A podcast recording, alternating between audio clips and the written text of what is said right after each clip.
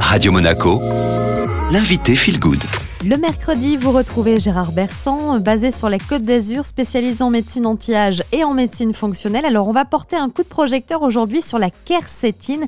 Qu'est-ce que c'est exactement? La quercétine, en fait, fait partie de la longue liste des suppléments nutritionnels à action antioxydante, anti-inflammatoire, voire immunostimulants. C'est ce qu'on appelle un flavonoïde, c'est-à-dire ces antioxydants qu'on trouve généralement dans les, les, fruits et les légumes. Et souvent, la quercétine est associée à la teinte rouge des aliments. Trouver de la quercétine, c'est déjà un argument supplémentaire pour varier son alimentation en légumes et en fruits. Et on a montré que la quercétine améliorait par son effet anti-inflammatoire les symptômes de la polyarthrite rhumatoïde, baissait beaucoup les allergies, moi je sais que je le donne beaucoup dès qu'il y a des manifestations allergiques, améliore la vascularisation, donc a de l'intérêt quand les gens ont des problèmes d'hypertension artérielle, voire de maladie d'Alzheimer, ça améliore la glycémie, il y a d'autres propriétés qui sont en cours de recherche. Ce sont des propriétés très intéressantes, mais finalement, on peut aussi les retrouver euh, chez d'autres suppléments.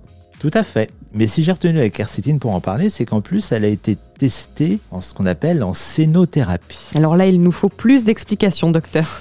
En médecine anti-âge, il y a une grande mobilisation autour du traitement des cellules sénescentes. Alors, c'est quoi ces cellules sénescentes?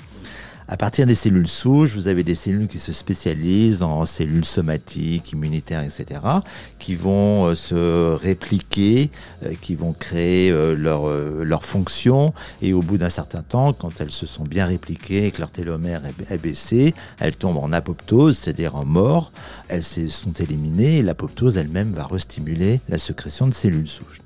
Mais il se trouve que ces cellules somatiques immunitaires sont soumises à des réactions inflammatoires, à de l'oxydation, qui font qu'elles vont passer ce qu'on appelle en cellules sénescentes. Ce sont des cellules qui ne se multiplient plus, mais qui ne meurent pas non plus, et qui en plus secrètent différemment de leurs cellules originelles. Et c'est à l'origine de nombreuses pathologies qui sont décrites actuellement.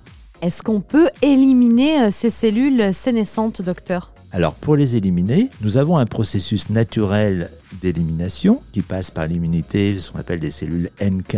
Mais il y a différentes molécules qui sont également testées comme sénolytiques ou sénostatiques, c'est-à-dire des produits qui vont soit euh, éliminer ces cellules sénescentes, soit en tout cas, franchement, les mettre de côté, les faire entrer dans un circuit plus normal.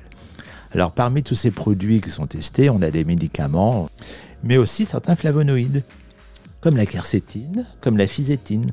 C'est pour ça que j'avais envie de faire un petit focus sur la quercétine. On a d'un côté un antioxydant, anti-inflammatoire, etc., euh, j'allais dire classique, qui fait partie de la panoplie des suppléments qu'on doit prendre un peu régulièrement.